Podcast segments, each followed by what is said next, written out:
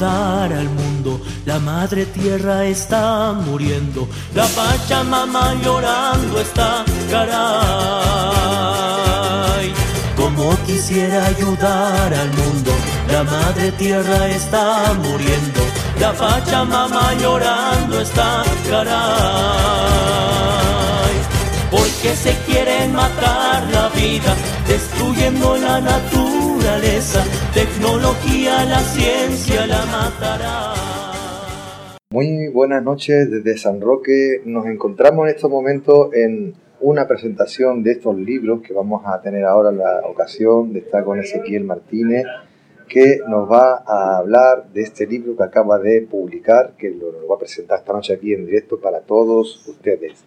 Nos encontramos aquí en la sede de Verdemar, aquí en San Roque, donde vamos a hacer la, entrevista en breves instantes a la persona que vamos a tener aquí, a Ezequiel Martínez, que viene de Canal Sur, Televisión, del programa Tierra y Mar, y, aquí estamos, en la sede de eh, Verdemar. Como podéis ver, eh, una sede bastante bonita, con todas sus cositas, y en breves instantes, aquí me estáis viendo en este momento, vamos a practicar las entrevistas a, a nuestros invitados.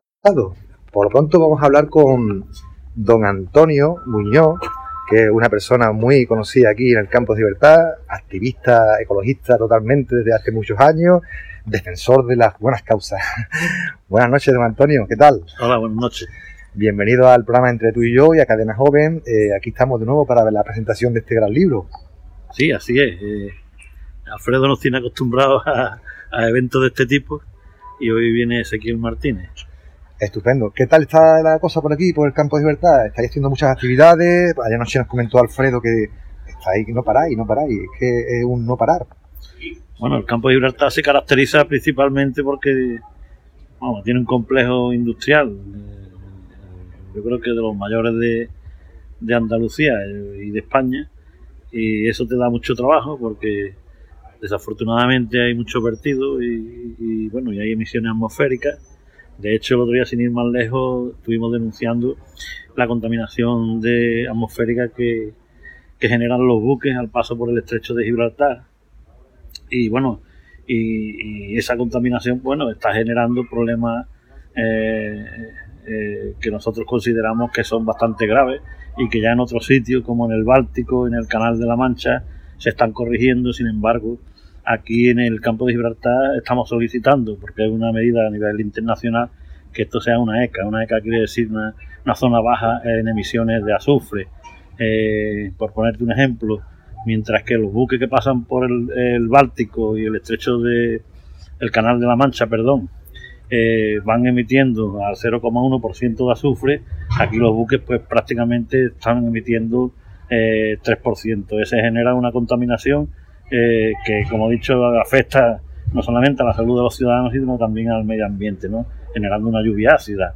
Y después, bueno, hay, hay cosas que, que, como hemos denunciado la semana anterior, que hay buques que aún eh, eh, habiendo directiva como el convenio de Marpol, anexo 6, 7, perdón, donde se habla claramente de que el, tiene que disminuir la, la, contaminación, las emisiones, están generando un, una contaminación de partículas ultrafinas, que eso ya no es azufre, que se ve, eso es que entra directamente en el riego sanguíneo y te produce, bueno, pues la muerte con, a, lo largo del tiempo eh, bajo un efecto acumulativo, ¿no? Entonces, bueno, son cosas que, que para nosotros son bastante importantes eh, los buques también generan contaminación, cada vez hay más buques a lo largo del litoral del campo de Gibraltar y todo eso es una fuente eh, maliciosa para nuestros cuerpos y para el medio ambiente. Eso es lo último que hemos estado trabajando. Después también hemos estado trabajando en, en los temas de ampliación del puerto de Algeciras. Eh, hemos estado trabajando en, en, el Plan General de Ordenación Urbana de la Línea, que el Plan de Ordenación Urbana de la Línea, pues nosotros consideramos que desafortunadamente parece una copia una copia del el plan ex Hill eh, aunque aunque parezca mentira después de tanto tiempo pues nosotros que alegamos el plan del GIL, que fue, creo recordar, en el 2003, pues esto se asemeja, eh, bueno, está un poco camuflado de manera que parezca sostenible, pero al final lo que se pretende es urbanizar toda la línea, ¿no? Y nosotros planteamos, bueno, que ya eso está caduco, que en la línea hay sitios eh, eh, donde eh, hay, sitios que, que, se pueden hacer urbanizaciones, se pueden reconstruir urbanizaciones en el litoral de Poniente y de Levante, ofertar nuevas empresas allí, optando por la riqueza que ha habido pesquera siempre, la tunara, y haciendo denominaciones de origen, espero que lo copien. bueno, existen en esa zona eh, cada vez más pérdida del litoral, que con el tiempo eso va a terminar entrando el agua en las viviendas. No, en el plan, por ejemplo, no se considera, o sea, no se, no se, no se hace eco de todos estos problemas. Eh, y después, por ejemplo, nosotros consideramos que la línea, el frente litoral de la línea, aparte de, lo que prevé el plan, la zona turística, otra vez, bueno, volviendo al ladrillo, eh, bueno, hay zonas que pueden entrar dentro del Parque Natural de las Alcornocales, como puede ser ese frente litoral de, que llega a las playas de, Levante de la línea y terminaría conectando con la Sierra Carbonera en el, en el corredor verde de, de Guadalquitón con el Parque de las Alcornocales. Y yo creo que eso, bueno, pues significaría que la línea eh, empezaría a funcionar, empezaría a funcionar eh, con en nuevos métodos eh, en la construcción y, desafortunadamente hay sitios que, por ejemplo, la entrada de la línea, la zona de Poniente, habría que hacer un centro un centro de, de eh, bueno, pues como una especie de, de tú no puedes entrar a la línea y, y, todo el que viene de fuera, bueno, se siente un poco extraño, ¿no? con la situación. Yo creo que eso hay que reavivarlo y ofertar eh, negocios encaminados a, bueno a nuevas ofertas que puede generar Gibraltar con el Brexit y, a, hacer eh, eh, empresas que generen riqueza como por ejemplo empresas que, que, hay ahora mismo alrededor del Guggenheim en Bilbao, empresas que hay alrededor de, de, eh, de, o sea, de, ¿qué te digo yo? Eh, por ponerte un ejemplo, de, la Unión Europea, ¿no? En la Unión Europea, en Bruselas, bueno, en el Parlamento Europeo, pues todo alrededor del Parlamento Europeo se ha generado una, serie de riquezas. Pues bueno, eh, esos ejemplos se pueden trasladar a la línea, a la parte, a la parte de, Poniente, y edificando de manera sostenible, quitando, por supuesto, nosotros creemos que losas de hormigón que se, que se pusieron en los años de, de Franco, toda la zona del campo de aquello que está estartalado, hacer unos complejos eh, eh, turísticos, perdona, complejos, eh, de, complejos deportivos eh, que, creo que eso ya están obsoletos y, recuperar todo, todo el frente ese que llega al Parque Princesa Sofía, eso generaría mucho más riqueza de la que nosotros creemos que, va a generar el nuevo plan general.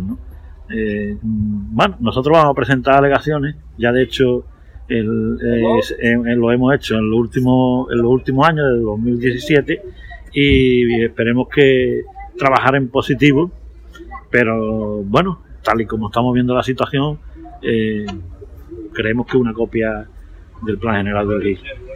Muy bien, don Antonio, pues muchísimas gracias por atendernos y por estar aquí en los micrófonos de Cadena Joven. Eh, pronto te veremos por el estudio y vamos a ampliar mucho más sobre todo lo que tenemos que ver con el tema de la ecología aquí en el campo de libertad. Venga, muchas gracias. Muy bien, pues seguimos aquí en la sede del... Seguimos por aquí por la sede, vamos a acercarnos a a la persona que va a presentar el, libro. Y por aquí la tenemos. Eh, muy buenas noches, caballero. Muy bienvenido al Campo de Libertad, a San Roque, con la presentación del libro y bienvenido a, Cadena Joven. Pues yo encantado de estar aquí en San Roque y con Cadena Joven, que seguramente que hay bastante gente ahí al otro lado que está viendo este programa y tu retransmisión. Muy bien, ¿Qué, ¿qué tenemos esta noche? Tenemos la presentación de un libro que usted ha sacado, ¿no? Realmente de dos. De dos libros. El, primero es Diario de un paseante slow, que es un libro de ensayos sobre los años 2010 a 2019, lo concluyo el día de Andalucía de este año, 28 de febrero. Y ahí pues hay dos miradas, una mirada intimista, una mirada introspectiva, y me desnudo yo como personaje, cuento cosas de mi infancia, de mi juventud, miro el entorno próximo que tengo en Mairena, en, Sevilla, y describo lo que ocurre allí, ¿no? Con el huerto, por estaciones, las agubillas cuando llega, cuando llega la golondrina dáurica y hace su nidito, los árboles frutales que tengo. Y todo eso levanto la mirada y qué está pasando en Andalucía y qué pasa en el mundo. Entonces voy describiendo lo que en esos ocho años me ha llamado a mí la atención. Recordamos, por ejemplo, los, el atentado terrorista en París eh, con la revista satírica Charlie Hebdo. Recordamos el proceso catalán, que también nos ha mantenido y nos sigue manteniendo a los españoles en vilo. Y hablamos de la política más local, de la cultura, acontecimientos culturales y sobre todo medio ambiente y medio rural. ¿no? Eh, viajes que he hecho con Paco Casero por numerosos pueblos de Andalucía, animando al sector ganadero y agrícola a que sigan peleando, resistiendo ante esta moda, diría yo, de la España que se vacía, ¿no? Sí. Pues animar a la gente a que siga poblando los territorios del interior, ¿no? Donde se vive pues más tranquilamente, eh, mucho mejor, con más calidad de vida que en las ciudades. Usted lleva, mm, ¿Cuántos años lleva usted con el programa Tierra y Mar en Canal Pues, Sur? ¿Lleva más o menos 10 o 15 21, años? Ah, 21, años. 21 años y ya jubilado del programa. Ah, vale. Ya estoy jubilado. Está Pero jubilado. 21 años he estado presentando y dirigiendo Tierra y Mar. Y el otro libro que traemos es un poemario, mi primer poemario, Los lirios y los hombres, Ujú. que leeremos aquí algunos poemas esta tarde Bien. con el público y que también es un compendio de, de los últimos años, pero también hay poemas ahí, alguno de los años 80 y 90. ¿no? Bien, bien. Así que estas dos obras son las que traemos hoy aquí con mucho gusto y con mucho cariño a, a San Roque. Ujú. Eh, Ya he visto desde el mirador ahí la maravilla La de la maravilla. bahía, bueno, la iglesia y toda esta maravilla que tenéis alrededor, los alcornocales, el Guadarranque, eh, la cala de la Sardina allí, que es uno de los paraísos que os quedan aquí en, en la zona de San Roque, y a disfrutar con los sanroqueños y sanroqueñas que quieran Bien, bien. estar aquí con nosotros. Usted conoce el campo de libertad, ¿no? De hace mucho tiempo. ¿Desde cuándo no vive por aquí? Bueno, eh, yo tenía incluso un, un apartamento en Zara de los Atunes durante 10 años y por tanto me he movido bastante. Bien. Recomendabilísimo el avistamiento de cetáceos que hay que hacer en, en el estrecho. Todo el que venga por aquí, por Tarifa, por Algeciras, tiene que hacerlo. Es bonito. Alcornocales, el Parque Natural del Estrecho, muy desconocido para la mayoría de andaluces. También, muy recomendable. Y todo este entorno que tenéis, tenéis un entorno natural maravilloso y tenéis luego la bahía con estos monstruos que tenemos ahí delante, pero que, como recordaba yo con Antonio Muñoz, de esos monstruos viven Muchas ni más ni menos que 11.000 familias en, en la bahía. Entonces, Pues sí. bueno, hay que compaginar Una cosa con la otra. el trabajo y con la conservación ambiental, ¿no? de la mejor manera que podáis. Muy bien. ¿Alguna cosita más que quiera aportar? No, nada más. Decía el Mahatma Gandhi que tenemos que vivir más sencillamente para que otros sencillamente puedan vivir. Muchísimas gracias por atendernos. Muchas gracias. Muy bien, pues seguimos aquí en directo para todos ustedes. eh, Campo de Libertad, eh, Cadena Joven. Y en principio, pues nada, eh, en un momentito volveremos a conectarnos y seguiremos en directo. Buenas tardes.